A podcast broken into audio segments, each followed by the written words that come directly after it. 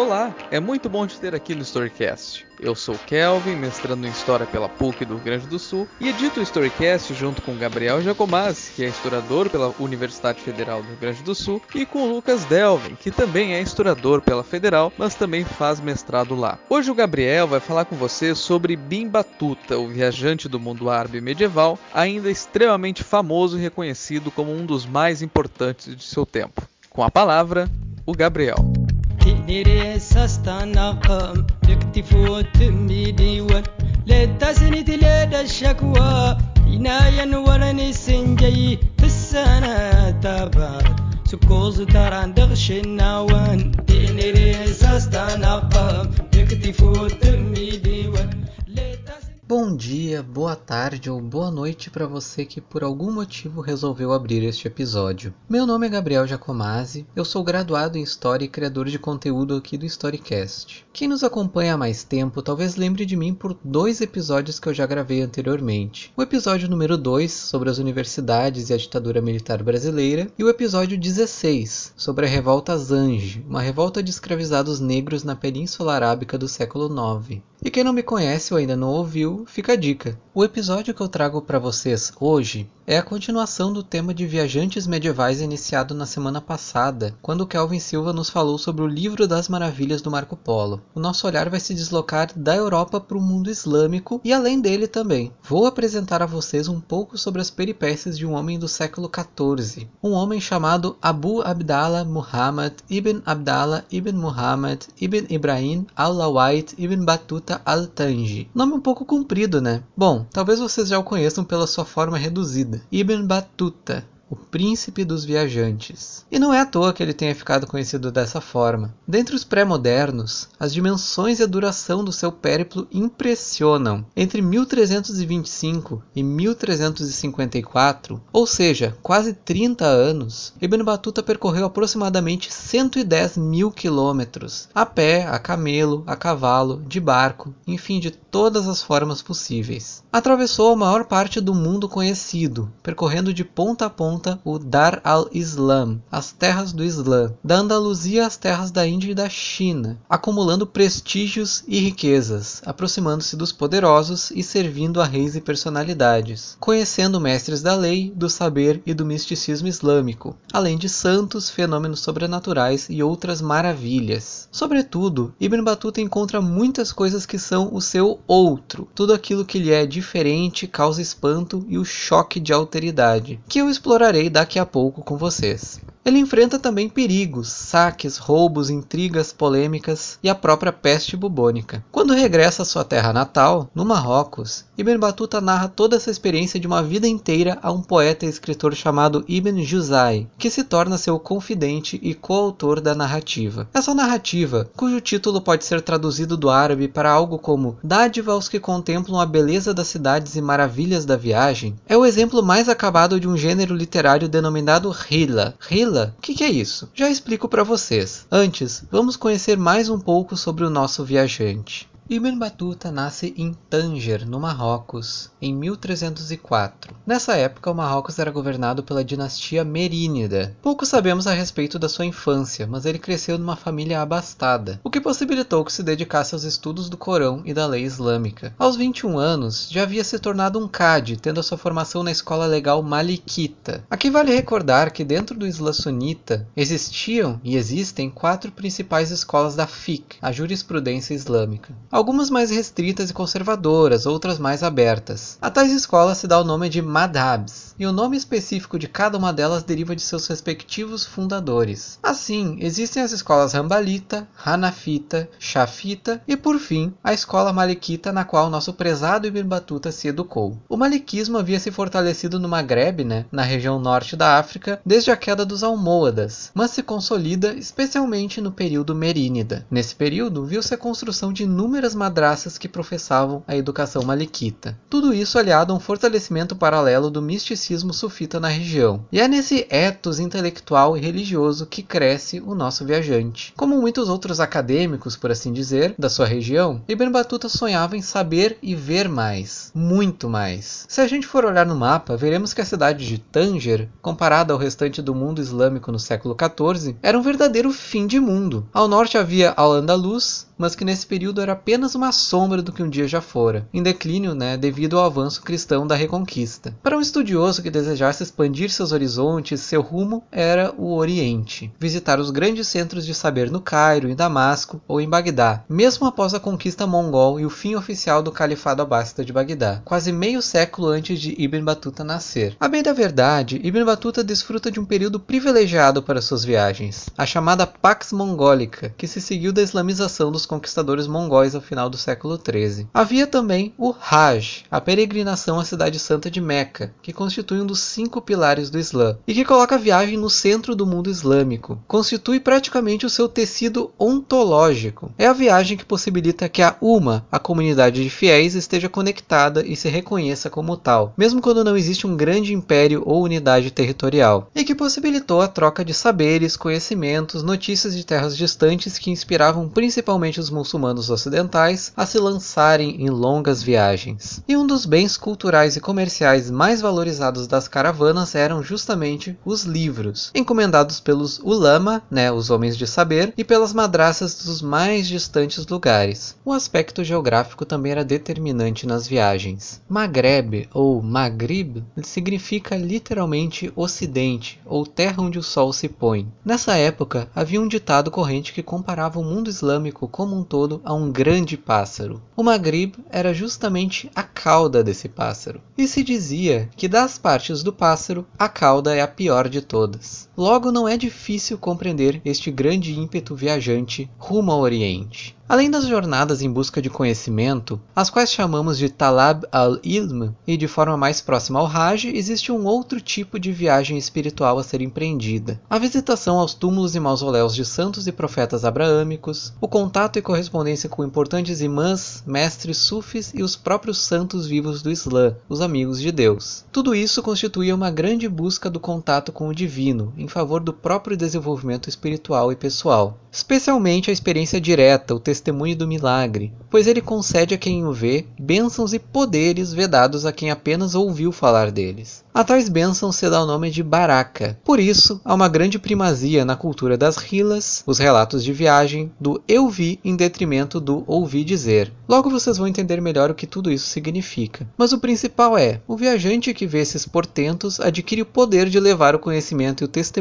daquela vivência a quem não estava lá. E o nosso Ibn Battuta vai percorrer a terra em busca do prestígio e da honra concedidos a ele dessa maneira, pela própria força do relato direto em primeira pessoa, da experiência empírica. Assim, com tudo isso em mente, nosso viajante parte para sua jornada aos 21 anos de idade, ou 22 no calendário islâmico, em 1325. Desloca-se primeiramente pelo norte da África até o Egito. Em Alexandria, Ibn Battuta testemunha um de seus primeiros milagres, o que, segundo o próprio, teria sido a razão pela qual resolveu expandir os rumos de suas viagens para além da peregrinação ritual. Ele relata ter se encontrado com o imã Burhan ad-Din al-Arain, que numa noite teria profetizado suas longas viagens pelo mundo, antes mesmo do próprio ter essa ideia. Vejam só o que diz Ibn Battuta. Abre aspas.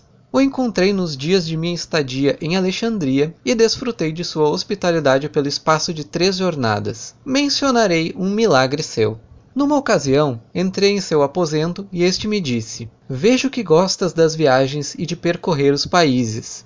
Respondi: Sim, gosto. Isso que na época não havia sequer pensado em penetrar as longínquas terras de Índia e China. Ele acrescentou: É preciso que, se Deus quiser, visite os meus irmãos Farid ad-Din na Índia, Ruken ad-Din Zakaria no Sindh e Burhan ad-Din na China. Quando te reunires com eles, transmita-os a paz de minha parte. Muito me assombraram as suas palavras, mas assim foi semeada em meu espírito a ânsia de me dirigir a estes países, e não cessei devagar até que encontrei aos três que mencionara para lhes levar a paz de sua parte. Fecha aspas. Do Egito, então, Inspirado por aquela visão profética, Ibn Battuta prossegue a viagem à Síria e à Palestina. E depois as cidades santas de Meca e Medina, onde realiza o seu primeiro Hajj. Percorre então o Iraque e o Irã. Depois de passar por Nejef, Basra e Isfahan, retorna mais uma vez a Meca. Aqui já estamos em 1327 e na cidade sagrada Ibn Battuta permanece estudando até 1330. Após, ele parte novamente em viagem. Passando por Jeddah, visita o Iêmen e dali, de barco, vai para a África. Visita então a costa Swahili, passando por Kiwa e Mogadishu.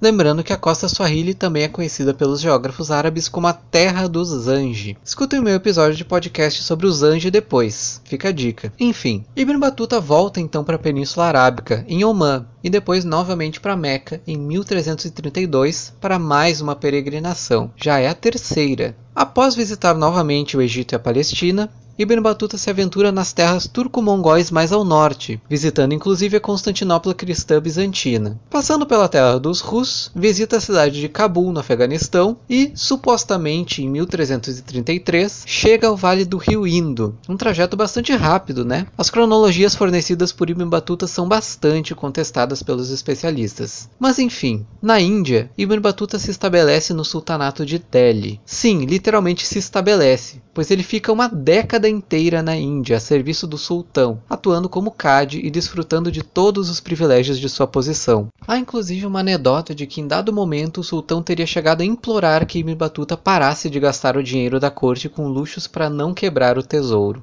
Em 1342, enfim, o sultão de Delhi o envia como emissário à China, mas uma série de infortúnios o leva a visitar Goa e depois as Ilhas Maldivas, que muito irão impressionar o viajante. Logo logo conto a vocês o porquê. Em 1347, finalmente Ibn Battuta se desloca até a China, e este é o apogeu da sua viagem. Daí em diante é apenas retorno. Apesar disso, Ibn Battuta nos informa em seu relato que sempre buscou voltar por um caminho que não tivesse antes percorrido. Em 1348, nosso viajante já está novamente na cidade sagrada de Meca para mais uma peregrinação. Testemunha também, em Damasco e em Gaza, os efeitos da peste bubônica que devastou a Europa, mas também o Oriente Próximo. Inclusive chegam-lhe notícias de que sua mãe padecera com a doença, o que o impele ainda mais a voltar para casa. Em 1349 já se encontrava de volta ao Marrocos. Aí você vai pensar, ué, só isso? Claro que não. Abu Abdallah ibn Battuta era um homem implacável. Ele ainda visita Al-Andalus em 1350 1350 e, em 1352, empreende a sua viagem derradeira. Conhece o Império do Mali, no que os árabes chamam de Bilad al-Sudan, literalmente o país dos negros. E nos fornece daí um dos mais detalhados testemunhos escritos sobre este importantíssimo reino da África Ocidental. Entre 1355 e 1356, de volta à sua terra natal, agora de forma definitiva, Ibn Battuta narra todo o seu périplo de quase três décadas a um homem chamado Ibn Juzai al-Kalbi, poeta e escrivão que o viajante havia conhecido alguns anos antes em Al-Andalus. Ocorre que o sultão merínida do Marrocos da época, Abu Inan Faris, encomendou que as impressionantes viagens de Ibn Battuta fossem registradas em forma de livro, designando Ibn Juzai para a tarefa. Assim, durante quase um ano, numa operação narrativa e literária imensa, Ibn Battuta narra suas memórias ao poeta, que as registra e recompila num texto peculiar, que é a sua Rila. Lembram que eu havia dito que a Rila era um gênero literário e que as viagens de Ibn Battuta eram seu exemplo mais acabado, então, Hila, literalmente relato de viagem, designa especificamente o tipo de narrativa produzida nos confins do mundo islâmico. Esse fluxo de viajantes que partem do ocidente do mundo ao oriente e assim relatam as suas reações, sentimentos, relações de alteridade, expectativas, sucessos, dificuldades. Os relatos não são poucos, dada a importância da viagem no medievo islâmico. Podemos citar, por exemplo, a viagem de Ibn Fadlan, emissário do califa Abássida rumo ao rio Volga no século IX. Mas quando falamos de Hila, repito, trata-se de uma obra marginal, uma obra que possui esse escopo de ao mesmo tempo distanciamento, pois geralmente o viajante é oriundo de uma dessas terras que distam dos principais centros, como a Península Ibérica ou o Maghreb, mas também proximidade, pois a todo tempo o viajante se sente membro daquela comunidade de fiéis, que é a Uma. Nesse sentido, temos relatos como os do andaluz Ibn Jubair, do século II, 12 e de sua peregrinação a Meca. No caso, trata-se de uma Hila Hijazia, pois o destino da viagem é justamente a região do Hejaz, onde fica as cidades sagradas. É a obra de Ibn Jubair que inaugura mais formalmente a escola, se podemos assim dizer, a tradição desse tipo de relato de viagem. E o nosso escrivão, Ibn Juzai, sendo um literato, ao redigir as viagens de Ibn Batuta, possuía toda essa tradição em mente. Estou compondo uma Hila. O próprio escrivão, no proêmio da obra, declara solenemente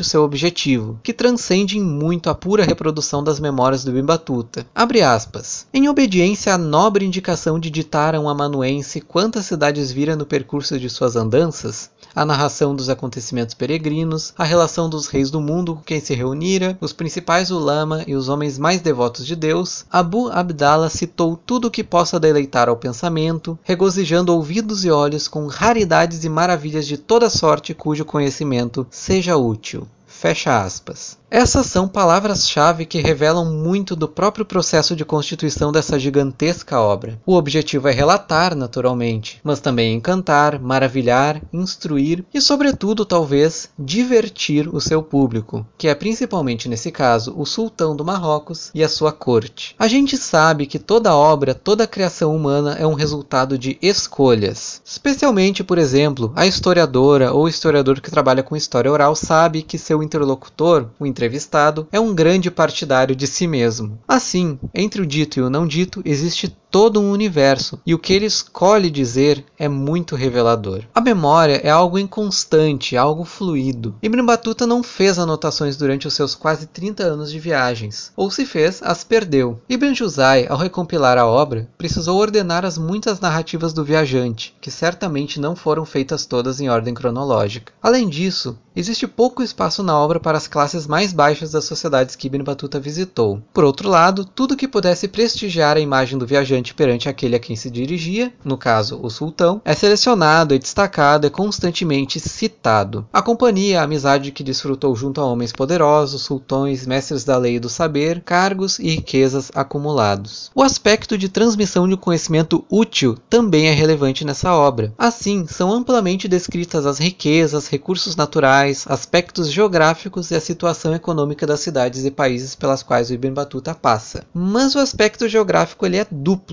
Existe uma segunda geografia que supera a geografia física ou a socioeconômica. É a geografia do sagrado. As descrições dos lugares santos, dos túmulos dos profetas e seu estado, da profissão de fé e a piedade de cada região e do seu próprio contato com os milagres e os santos. Isso tudo é a busca por Baraka que eu mencionei anteriormente, lembram? Podemos falar aqui praticamente numa hagiografia sunita. Isso também interessava muito ao seu público. O testemunho vivo de determinados ayat, que são sinais sinais, evidências do poder de Deus na Terra.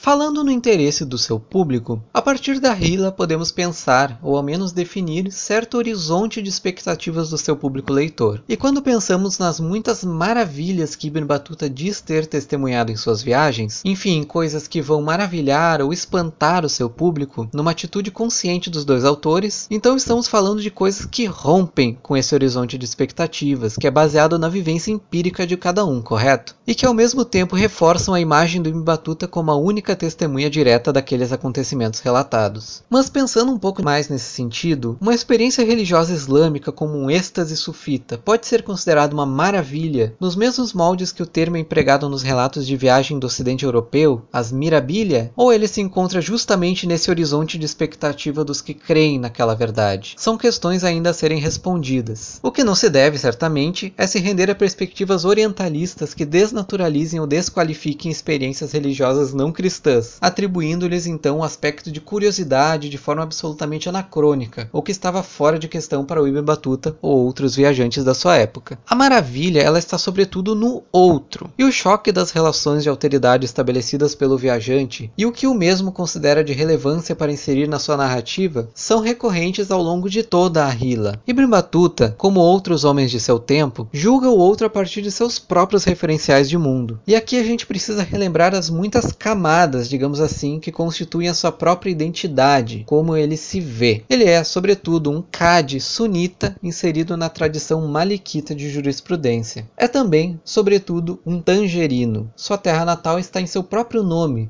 Ibn Battuta al-Tanji, e naturalmente ele também é magrebino. Muitos o chamavam no percurso da viagem de Al-Maghribi, e mesmo durante as três décadas de jornada, Ibn Battuta preserva o lastro emocional em sua casa, na periferia do Islã. A todo momento, compara os lugares visitados ao Marrocos, ao seu lar. Logo no início da narrativa, relata a imensa tristeza que lhe proporcionou a partida em viagem. Abre aspas. Decidi-me então pela resolução de abandonar minhas amigas e amigos, e me afastei da pátria como os pássaros deixam o ninho. Ainda viviam meus pais, e tive de suportar a dor de tê-los longe. Por esse motivo, todos os três caímos enfermos. Fecha aspas. De forma muito semelhante, no seu relato da chegada à terra natal em 1349, e que muito me emociona, confesso, fica nítida a melancolia do retorno a um lugar que não é mais o mesmo de quando ele o deixara. Chegando a Tunis, nas costas de um camelo, Ibn Battuta percebe que os outros membros da caravana foram recebidos por amigos, familiares, enfim. Mas não havia ninguém esperando ou perguntando por ele, e ele tampouco conhecia aquelas pessoas que ali estavam. Diante dessa cena, ele se põe a chorar amargamente. E não é à toa, pois como ele mesmo explica nos motivos que o fizeram retornar, aspas, a memória de minha terra natal me moveu, o afeto do meu povo e amigos, e o amor ao meu país que para mim é melhor que todos os outros. Fecha aspas.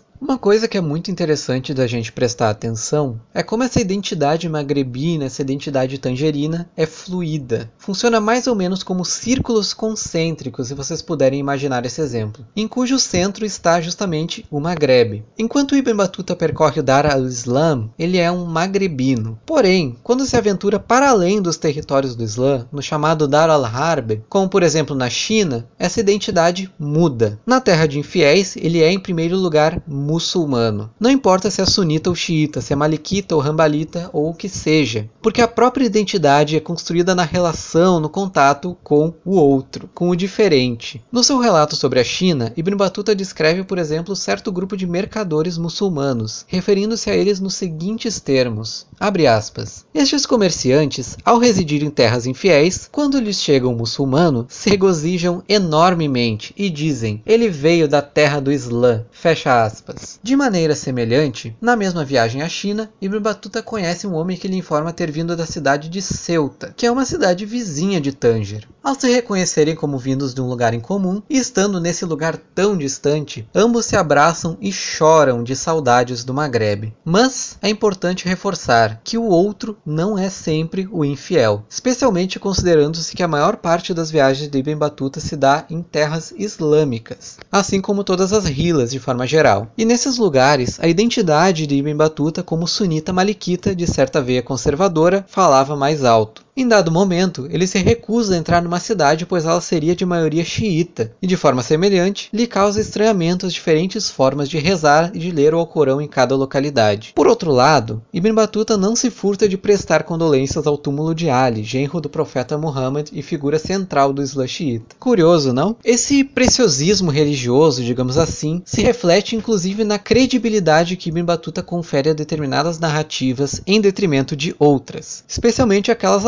apócrifas, as que ele somente ouviu falar. Se por um lado ele questiona milagres supostamente realizados por santos e mestres xiitas, não hesita em reproduzir os relatos de portentos maravilhosos quando não é o caso, como quando ele ouviu falar de certo sheik egípcio que podia, com o poder de sua voz, fazer a sua barba mudar de cor ou mesmo desaparecer por completo. Mas estes são feitos miraculosos e maravilhosos que Ibn Battuta sobretudo ouviu dizer, e a diferença aqui é fundamental. O argumento de autoridade se baseia na experiência empírica. Conscientemente, o viajante e Ibn Juzai evocam esta autoridade no texto quando desejam reforçar o aspecto verdadeiro de um relato, quanto mais inverossímil ele pareça ao público à primeira vista. Talvez o maior exemplo disso seja a descrição que Ibn Battuta faz de certos estranhos costumes do sultão de Delhi, ao qual serviu por uma década. Vejam só o que diz Ibn Battuta. Abre aspas. Eu chamo a Deus, seus anjos e profetas a testemunhar que tudo o que relatarei sobre a sua inalcançável e extraordinária generosidade é a verdade absoluta, e Deus é testemunha. Eu sei que alguns desses feitos parecerão impossíveis às mentes de muitas pessoas e que elas os tomarão como um tanto implausíveis sob circunstâncias normais. Mas numa questão que eu vi com meus próprios olhos e que sei ser precisa, eu não posso falar senão a verdade a respeito. E a sua maior parte está estabelecida por muitas autoridades independentes das terras do leste. Fecha aspas.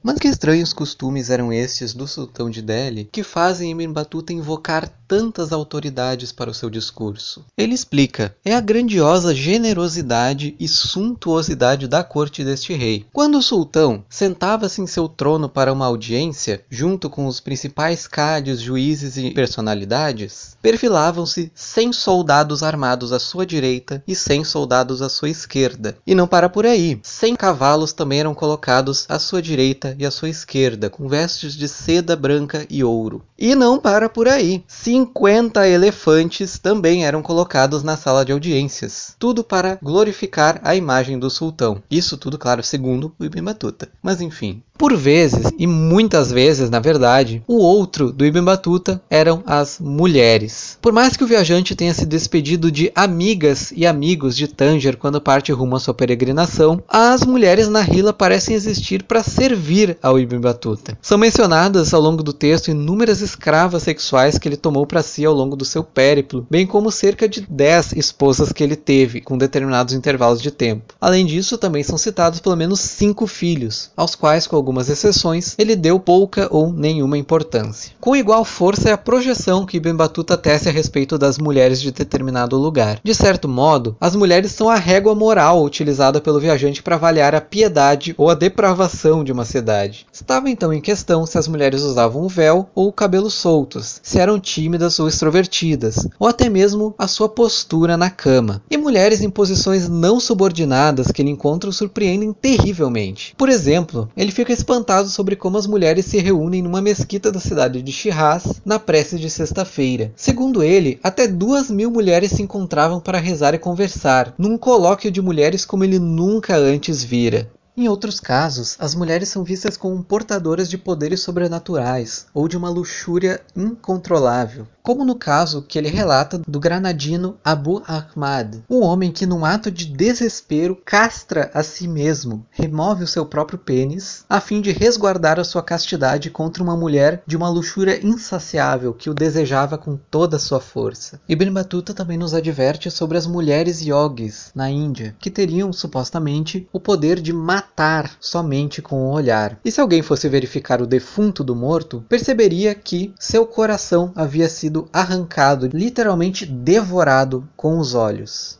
Outra questão que choca muito Ibn Battuta se dá quando ele descobre a existência de sultanas, como Radia na Índia, mas especialmente a sultana Khadija das Ilhas Maldivas, onde ele passou um bom tempo trabalhando como cade principal. É como se fosse praticamente um evento do campo do maravilhoso. Ele escreve, abre aspas, outra das maravilhas das Ilhas Maldivas é que tem por sultão uma mulher, Hadija, filha do sultão Jalal ad-Din Umar. Os maldivenhos proclamaram Hadija como sultana, que estava casada com Ramal ad-Din, que se tornou vizir e ganhou poder. De qualquer modo, os decretos são promulgados sempre em nome de Hadija.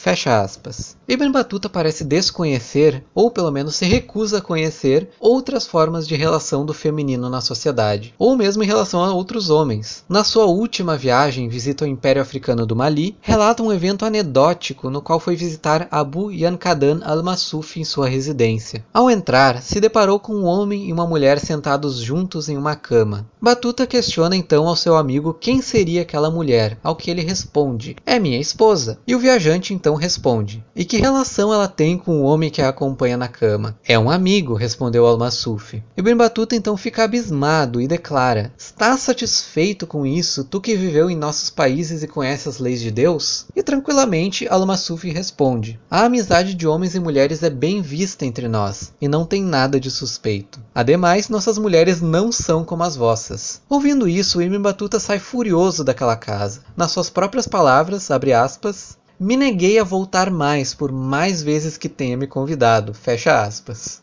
Este não foi, na verdade, o único evento anedótico que se passou com o viajante no Bilad al-Sudan, o país dos negros. Outro acontecimento envolveu o viajante e o próprio Mansa, o governante do Mali, o Mansa Sulaiman. Após três décadas de viagens, o prestígio acumulado de Ibn Battuta fez com que, em geral, ele não precisasse mais buscar a companhia dos governantes e poderosos, mas sim o contrário. Ao saber da vinda do viajante de terras distantes, os próprios líderes faziam com que ele viesse à sua presença, a fim de lhes relatar as notícias e as novidades do mundo. E naturalmente lhe ofereciam inúmeros presentes e doações para a viagem, não só porque demandava o costume de hospitalidade aos viajantes, que eram muito bem vistos no mundo islâmico, mas também porque o viajante levaria as notícias sobre a generosidade daquele rei aos demais lugares. Este é o poder do discurso, do ver sobre ouvir dizer, que tanto me referi para vocês. Torna-se praticamente um poder de barganha, o qual o Ibn aprende a usar bem. Pois então, no Mali, Ibn Battuta esperava igualmente generosas doações e presentes por parte do Mansa. Certamente, quando esteve no Cairo, ouviu falar sobre as grandes riquezas de Mansa Musa Keita, que em 1325, quase ao mesmo tempo que nosso viajante, fez o seu Hajj, passando pelo Egito e, segundo reza a lenda, distribuindo tanto ouro que fez a economia da região inflacionar. Não é de se espantar, visto que o Mansa do Mali controlava rigorosamente o acesso às maiores jazidas de ouro da África Ocidental. Em 1350, no entanto, quem governava o Mali era o Mansa Sulaiman, o seu sucessor. Meses após a estadia de Ibn Battuta no Império, o Mansa finalmente enviou ao viajante a sua doação de hospitalidade. Vejam como esse presente é relatado na Rila. Abre aspas. Pensei que se tratavam de vestes de honra e dinheiro, mas eram somente três porções de pão, um pedaço de carne de vaca frita com garte e uma abóbora com leite coalhado. Ao ver isso, me pus a rir, e foi grande meu assombro perante a simplicidade dessa gente e a forma como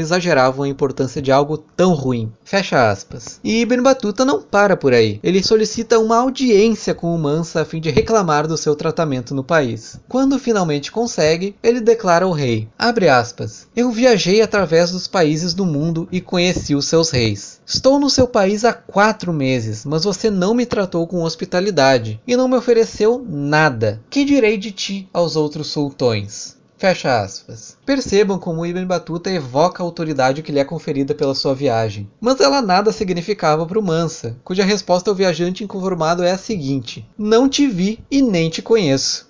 Enfim, gente, eu poderia continuar citando inúmeros excertos da Hila, mas a minha maior recomendação é que vocês de fato leiam essa obra-prima dos relatos de viagem pré-modernos. Espero ter conseguido compartilhar com vocês um pouco a respeito desse fascinante viajante do Islã e da história mundial, e também um pouco das pesquisas que eu tenho desenvolvido e que também têm rendido muitos frutos até agora. Se você ainda não o fez, recomendo ouvir também o episódio da semana passada do Kelvin Silva sobre as viagens do Marco Polo que muito tem a ver com as viagens de Batuta. E agradeço a você que ouviu tudo até aqui, do fundo do meu coração. Concluo com algumas palavras que o poeta Ibn Juzai utilizou ao finalizar os trabalhos da própria Rila do Ibn Batuta. Abre aspas. Não se oculta ao entendimento de qualquer ser racional que este cheque é o maior viajante de nosso tempo. Quem o considerar o viajante da comunidade muçulmana não andará sem rumo. Fecha aspas. Muito obrigado por ouvir o Storycast. Se gostou do episódio, siga nossa página no Instagram para ficar ligado nas novidades. Um abraço.